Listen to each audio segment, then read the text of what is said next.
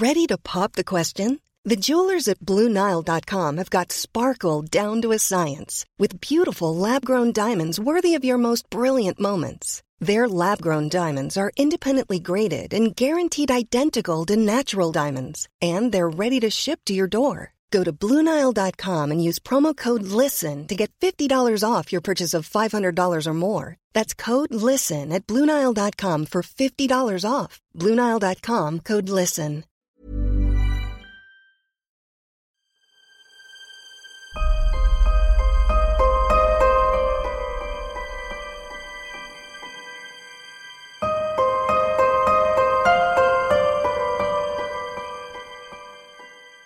En 1995, un joven de apenas 16 años y sus amigos formaron un grupo de góticos llamados el Clan Vampiro, en el que hacían ritos de iniciación, sacrificios animales y tomas de sangre.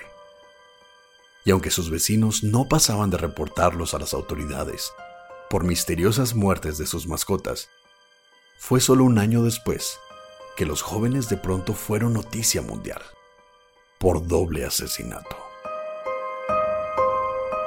Esta es la historia de Besago, el vampiro.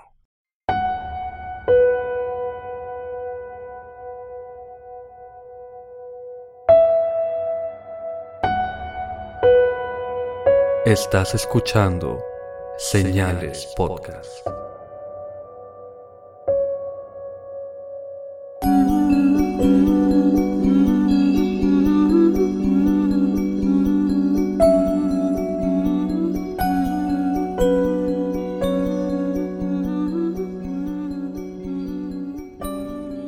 Buenas noches y gracias por acompañarnos en un nuevo viernes misterioso de Señales Podcast.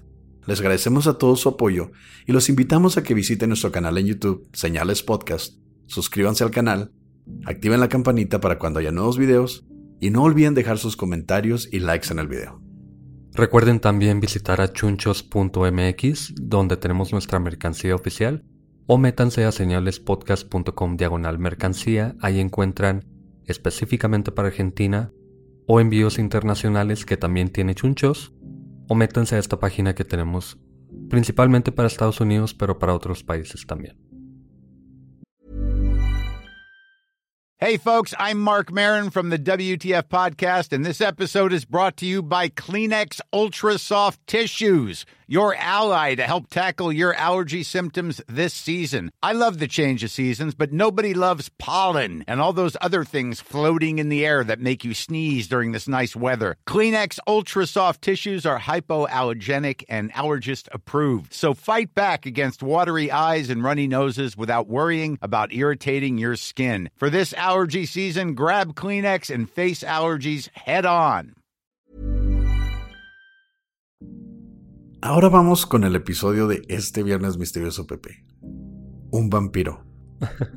ya hemos cubierto casi todo. Nomás nos falta pie grande. Y los hombres lobo. Que Skinwalker tenía casi hombres lobo. Bueno, además me acordé de un caso del primer hombre lobo de la historia que podría ser un buen episodio. Qué bueno que me acuerdo. Viene pronto, espérenlo. Y ahora empezamos con el tema de hoy, Besago el vampiro. Roderick Justin Farrell, o mejor conocido como Rod, nació el 28 de marzo de 1980 en el pueblo de Murray, Kentucky, donde fue criado por su madre Sondra Gibson y sus abuelos, en ausencia de su padre Rick Farrell. Como ya sabemos, esta ciudad está en el cinturón bíblico del sur de los Estados Unidos. Y no solo eso, Murray es una de las ciudades en las que la influencia religiosa tiene más peso que en ningún lado, siendo una de las ciudades libres de alcohol en el área. Para los que a lo mejor no saben mucho, gente de España, de Sudamérica, nosotros lo sabemos perfectamente porque está aquí a unos kilómetros, pero Estados Unidos tiene una zona en todo el sur que se le llama el cinturón porque va de una costa a la otra costa, en la que hay muchas ciudades de cristianismo 100%. Y tanto en esta ciudad que no se vende alcohol. Y son ciudades que tienen una iglesia por cada 100, 200 personas. No escapas del cristianismo.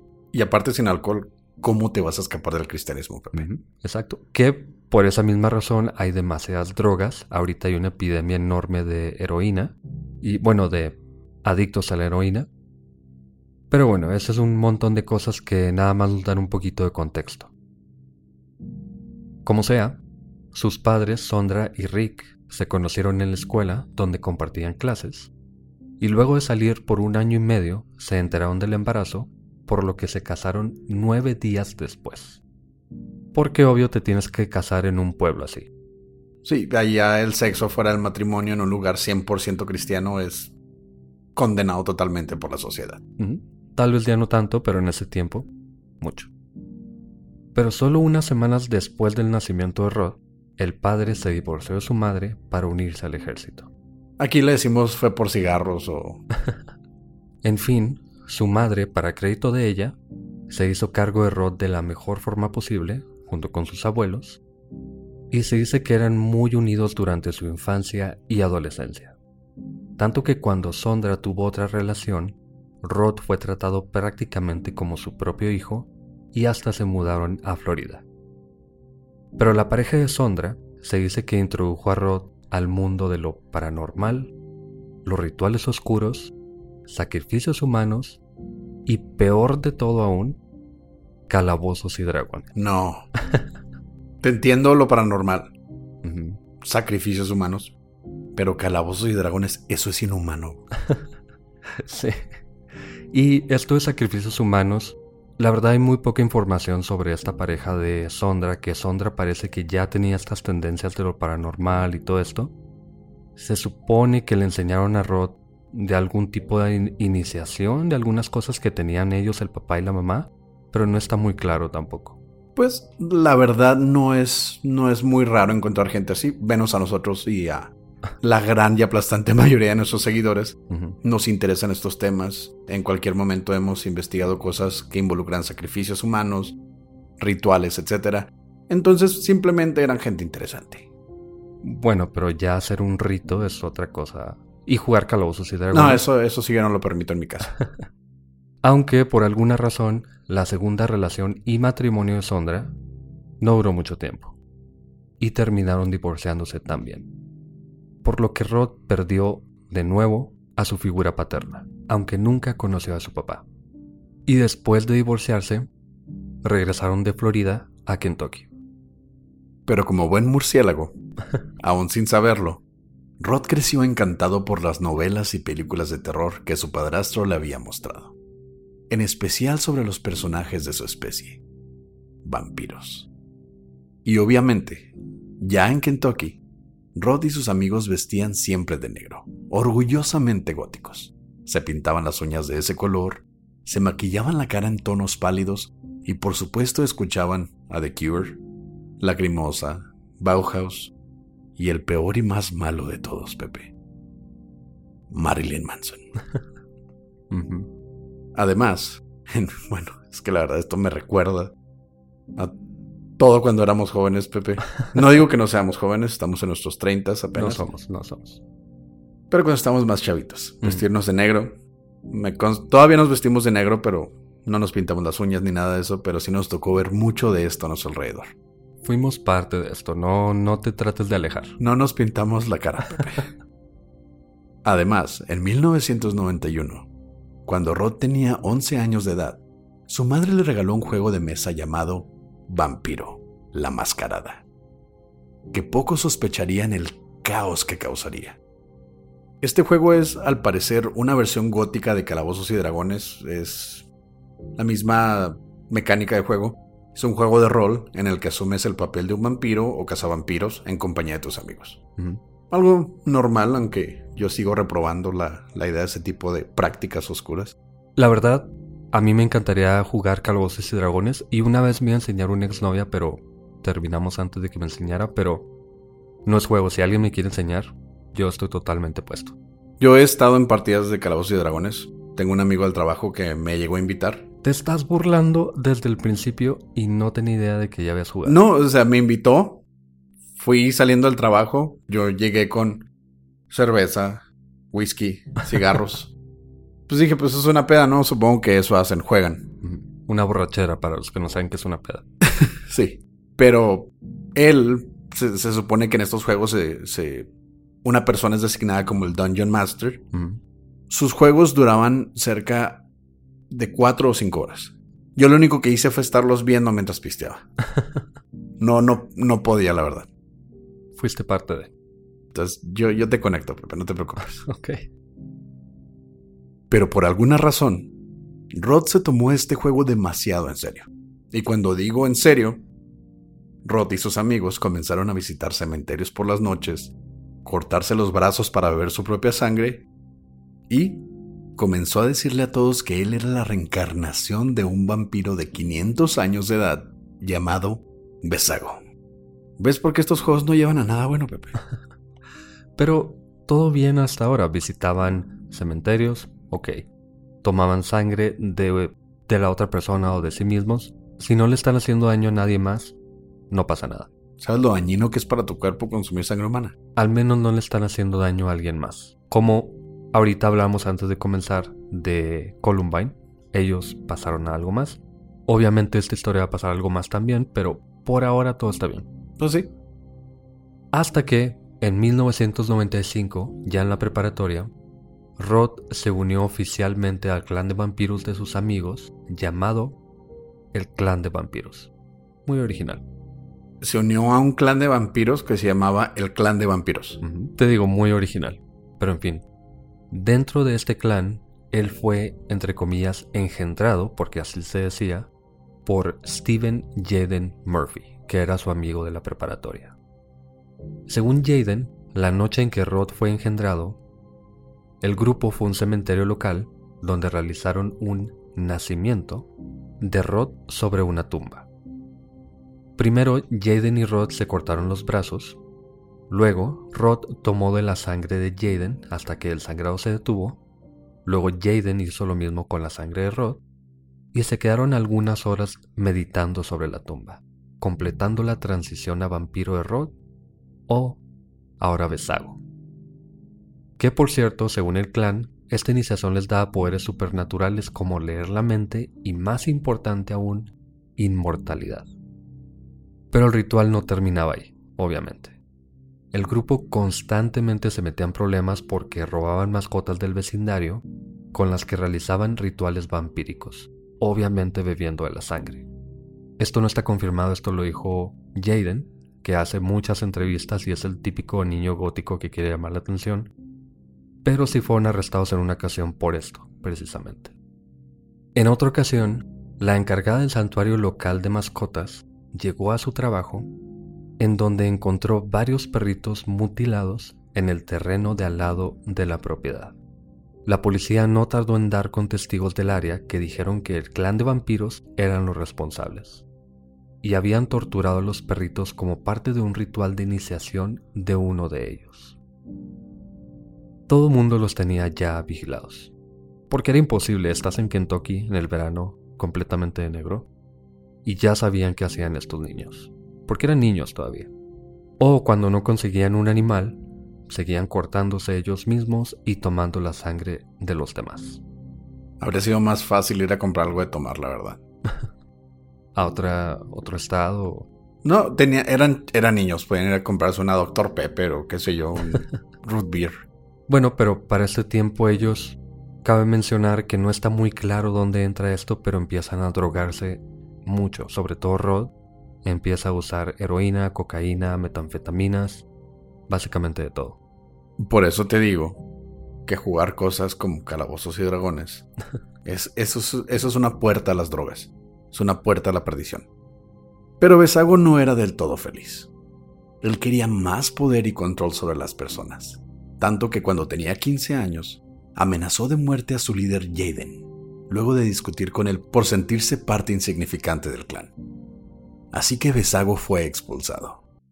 Pero para su suerte, Tres personas lo siguieron, dos amigas y un amigo más. Mejor aún, al poco tiempo de separarse y formar su propio clan, el grupo descubrió un edificio abandonado cerca del cementerio que visitaban, dentro del que obviamente ahora hacían sus rituales y se reunían a fumar, tomar alcohol clandestino y tener sexo. A este lugar le llamaron Hotel Vampiro. Me volteaste a ver cuando dijiste eso y hay una foto de este edificio que de verdad le pusieron con unas letras Vampire Hotel. Buenísimo. Pero te digo, todo bien. A lo mejor ya mataron animalitos y todo esto, pero no se ha salido de control todavía. Pero a mediados de 1996, Besago retomó amistad de distancia con una amiga que vivía en Eustis, en Florida, llamada Heather Wendorf. Recordemos que Rod y su mamá se mudaron a Florida unos años antes y luego regresaron a Murray y ya aquí es cuando retoman conversación por teléfono porque no había internet todavía o no era tan normal y en una ocasión se dice que le llegaron 800 dólares en recibo de teléfono a su mamá. Así que se metió en un gran problema, pero por esta amiga, que aparentemente fue su exnovia, pero no está tan claro tampoco. Y ella cuando retomaron plática, casi inmediatamente le dijo que sus papás abusaban de ella. Y abusaban de ella obligándola a limpiar su cuarto y a hacer tarea. Monstruos. Así que la reacción natural de Besago fue prometerle a Heather que iría a rescatarla matando a sus padres. Mientras tanto, Sondra, la mamá de Besago, fue arrestada más o menos por ese tiempo por intentar seducir, o mejor dicho, acosar, al hermano de Jaden, parte del clan vampiro ahora enemigo, que apenas tenía 14 años de edad. Pero a eso volvemos después. En fin, como Heather, la pobre damisela encerrada en el castillo como se imaginaba Besago, ya no podía más con su tortura. Tener que limpiar su cuarto y hacer tarea, pobrecita.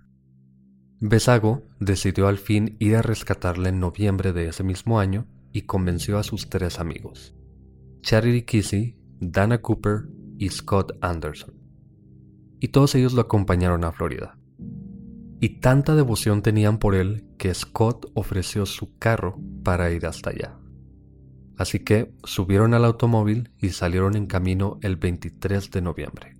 Este es un camino en la actualidad de 12 horas. Yo creo que en ese tiempo era al menos, no sé, la mitad más, como 18 horas.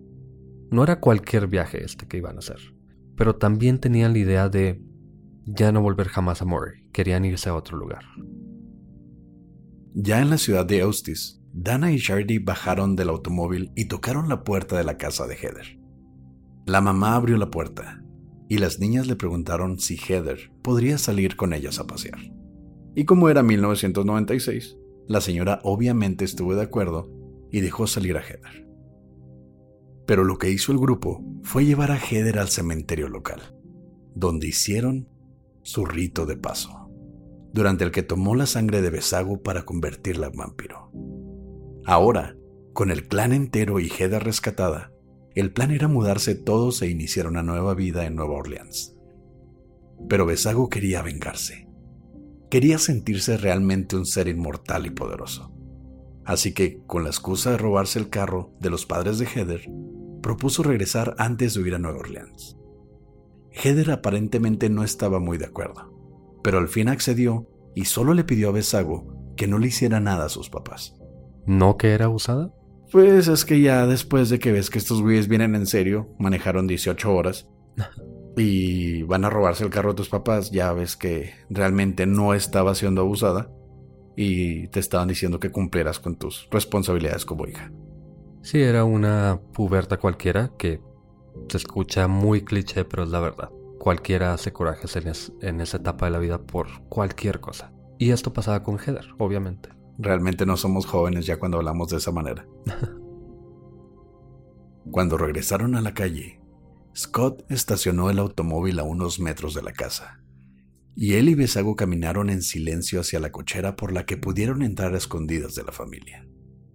Mientras, las niñas acompañaron a Heather a casa de su novio para despedirse de él. Ya en la cochera, Besago tomó una palanqueta, o crowbar, o aquí le conocemos en Chihuahua como pata de chivo, que es una barra de metal. Es como una llave, es algo que no sé por qué hay en todas las casas de Estados Unidos y siempre termina siendo usada en un crimen, por alguna razón. Bueno, después de tomar esta palanca o palanqueta, él y Scott entraron a la casa. Ya adentro, el par de vampiros se encontró al padre de familia, Richard Wendorf, dormido en el sofá, a quien Besago golpeó con el arma en el pecho y cabeza en al menos 22 ocasiones, fracturando todas sus costillas y destrozando su cráneo. Pero desesperado porque el padre no dejaba de respirar, Besago tomó la palanqueta con ambas manos y se la enterró como estaca en el corazón. En ese momento, la madre de familia, Naomi, salió de la cocina hacia la estancia, donde vio al joven cubierto de sangre y armado. Entonces, la señora, asustada, arrojó una taza de café caliente hacia Besago, por lo que él respondió golpeándola una vez en la cara y veinte veces más en la cabeza ya en el suelo. La golpeó con tanta fuerza que su cuerpo fue casi degollado. Todo mientras Scott veía lo que pasaba, pero no intentó detenerlo. Para terminar, Besago de alguna forma logró marcar la letra V con quemaduras en el cuerpo del señor. Y además, cinco puntos, uno por cada miembro de su clan. Luego de matar a los padres, el clan tomó la camioneta de los señores y comenzaron su camino hacia Nueva Orleans. El otro auto, quién sabe qué pasó con él. Esa misma noche, la otra hija de la familia Wendorf, Jennifer, encontró los cuerpos de sus padres y llamó a la policía, quienes ya tenían órdenes de arresto para los cinco vampiros en tan solo dos días. Probablemente por el carro con matrículas de otro estado abandonado en el vecindario, o por todas las llamadas que tenían Besago y Heather, era obvio que eran ellos. No fueron nada cuidadosos. Eran niños, Pepe. ¿Qué esperabas? ¿Que fueran asesinos experimentados desde el principio? Mm. O sea, un güey se hizo llamar Besago por un vampiro de 500 años. sí. Pero ya iban en camino a otro estado, así que al parecer podrían escapar sin problema relativamente. Solo que el 27 de noviembre Dos días después, cuando pasaban por Dakota del Sur, Kissy le llamó a su abuela para decirle que todos estaban bien, pero que necesitaban dinero. Y ella pensaba que su abuelita podría ayudarles. Eran unos niños. Tiene sentido. Las abuelitas sí llegan a ser una salvación en este tipo de situación. pero la señora habló con las autoridades y les dijo dónde estaba el grupo exactamente. De hecho, antes de seguir hacia Nueva Orleans, Besago quería quedarse unos días en Baton Rouge, en Luisiana, porque en esa ciudad había un salón de videojuegos que quería visitar. No dejaba de ser un chico de 16 años. que jugaba Calabozos y Dragones y quería ir a un salón de videojuegos, que suena muy divertido. En fin, la señora volvió a hablar con su nieta y le dio indicaciones de ir a un hotel específico donde según ella ya había pagado la estadía pero al llegar todos fueron arrestados por la policía que ya los esperaba la noche del 28 de noviembre, solamente tres días luego del asesinato. Luego sigue un pandemonio mediático. Me decepciona que no hayas dicho nada de la palabra pandemonio porque la elegí muy específicamente, pero bueno. Es, la verdad, con decir besago, vampiro de 500 años, se viste de negro, escucha lacrimosa y a Marilyn Manson, con eso ya me tienes, Pepe. Calabozos y dragones, por Dios. Bueno, luego de este pandemonio mediático. sí, ya la encontré. Pandemonio, demonio. Heather fue puesta en libertad, pues se piensa que ella no tenía conocimiento del plan exacto, ni forma de detenerlo porque estaba en el carro, y además fue prácticamente secuestrada. Cuando Besago y Scott regresaron al carro, obviamente regresaron cubiertos de sangre, pero ella no tenía nada que hacer realmente. Ella era la extraña, estaba bajo, no sé, amenaza probablemente, aunque Besago dijo en alguna entrevista que le preguntó a ella si quería que los matara, a los papás, y ella dijo que sí. Pero esto pudo ser simplemente una defensa legal de Besago, no sabemos, pero ella quedó libre. Sí, aparte, cuando ellos iban a volver por el carro, ella les dijo claramente, róbate el carro pero no mates a mis papás. Es lo que dice ella. Hay que dejarlo en duda un poquito también, pero de todas maneras no se iba a poder hacer nada contra ella. Y aún en la cárcel, o todavía en el juicio, Besago seguía haciendo de las suyas. De hecho, la portada de este episodio es Rod fingiendo dormir de cabeza en su celda, que de alguna forma se logró colar a los encabezados en los medios de todo el mundo.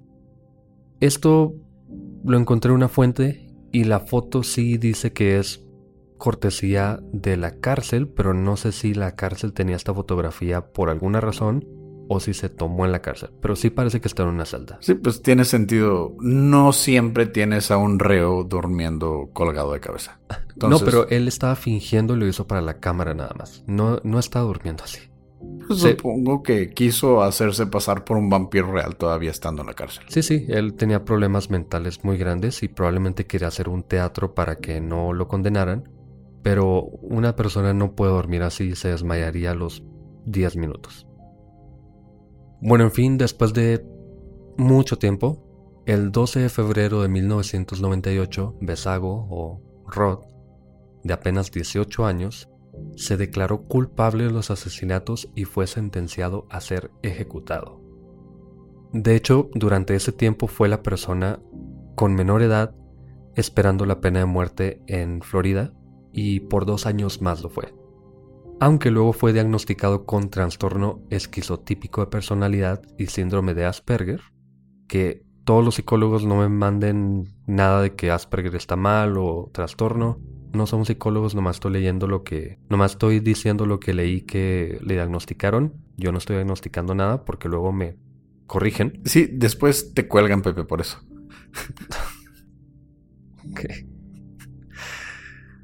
Bueno, este diagnóstico supuestamente lo confirmó la Universidad de Florida y dijeron que Rod sufría de alucinaciones religiosas. Esto me recuerda mucho al caso de la posesión de los Ammons, que fue realmente a lo cual la lógica nos llevó para decir que explicaba todo lo que sucedió en esa casa. Entonces, esta gente o este tipo de personas que sufren de alucinaciones religiosas, sobre todo viniendo de una ciudad tan religiosa en el cinturón bíblico de los Estados Unidos, es muy normal que para ellos esa es la realidad. Por tanto, sí tiene más sentido que haya creído ser un vampiro. Sí, él estaba envuelto de una sociedad que le hacía pensar que sus alucinaciones eran tal vez no buenas, pero reales, porque el diablo y Dios y los ángeles están en constante batalla en las calles casi literalmente, Así que él lo veía como a lo mejor un poco una contracultura, él sabía que no estaba bien, pero todo su contexto le hacía pensar que era real. Sí. Y recuerdas que dije que íbamos a mencionarlo de la mamá y el hermano de Jaden de 14 años. Bueno, pues durante el juicio, como a Rod querían evitar que lo mataran, su defensa presentó cartas que la mamá le mandó a este niño de 14 años diciéndole, y estoy parafraseando, no lo puse literalmente, que ella quería que él la convirtiera en su damisela vampira y tuviera sexo con ella. Un niño de 14 años. Y esto lo presentaron para hacerle ver al jurado o al juez, porque no hubo jurado porque se declaró culpable, que él no tuvo una casa, no tuvo una madre, no tuvo un padre, no tuvo una crianza buena, o, o más bien que tuvo una crianza un tanto retorcida. Sí, perturbadora. Rod también dijo que su abuelo y amigos lo habían violado cuando tenía cinco años. Aunque nunca existieron cargos, evidencia, testigos ni nada. Que supuestamente, y esto es un documental bastante, bastante malo en el que entrevistan a Jaden y están en un sótano jugando, haciendo cosas de teatro, en fin. Es un documental muy amarillista Supuestamente los abuelos también eran como góticos o algo así, que eran los que tenían estas iniciaciones y cosas así, por eso su mamá también era así, por eso su esposo fue así. Básicamente era una familia de góticos, pero no sé qué tanto creo esto. Creo que fue un intento también para librarse de algo, porque nunca hubo nada de pruebas ni nada. Pero antes de ser ejecutado en la silla eléctrica, como estaba planeado, en el año 2000, la Suprema Corte de Florida redujo su sentencia a cadena perpetua, aunque al parecer, Roth estaba emocionado por ser ejecutado. Según él, la silla eléctrica es visto como un trono en la cultura gótica. En mi vida había escuchado eso. Nos volteamos a ver de forma muy... Sí, la verdad fue así como que, ¿what? Sí, te digo, este documental es malísimo y esto lo dijo Rod mismo. Él dijo que la silla eléctrica es como literal un trono y que es como una imagen muy poderosa, muy llamativa. Lo está diciendo nada más para llamar la atención. creo, Pepe, ya leyendo este tipo de situaciones, creo que hasta tú y yo somos más góticos que, que Rod. bueno, él estaba mal de la cabeza, es un drogadicto, o era un drogadicto en ese momento. Em, había matado a dos personas. Creo que está de más decir que él estaba un poquito mal. Aquí ya es cuando no está normal, ¿verdad? Total.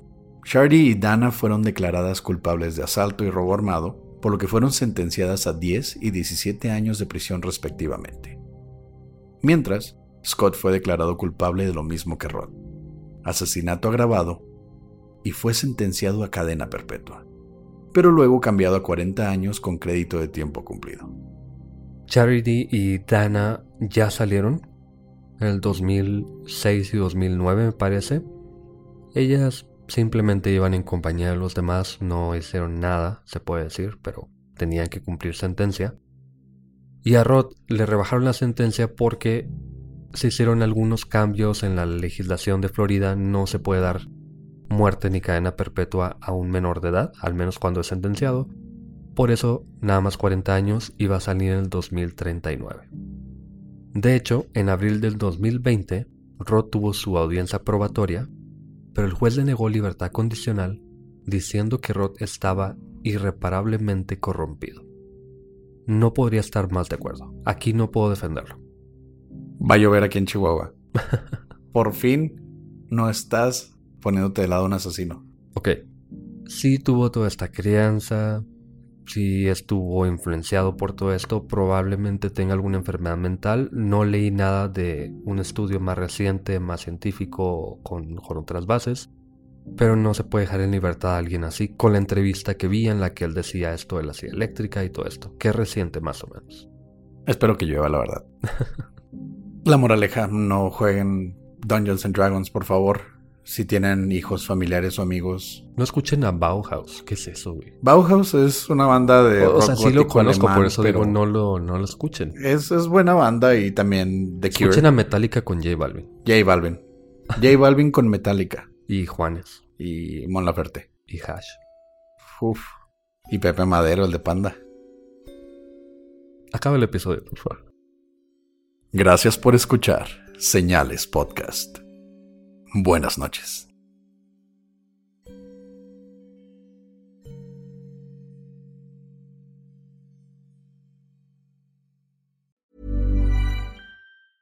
Tired of ads interrupting your gripping investigations? Good news. Ad-free listening is available on Amazon Music for all the music plus top podcasts included with your Prime membership. Ads shouldn't be the scariest thing about true crime. Start listening by downloading the Amazon Music app for free or go to amazon.com slash true crime ad free. That's amazon.com slash true crime ad free to catch up on the latest episodes without the ads.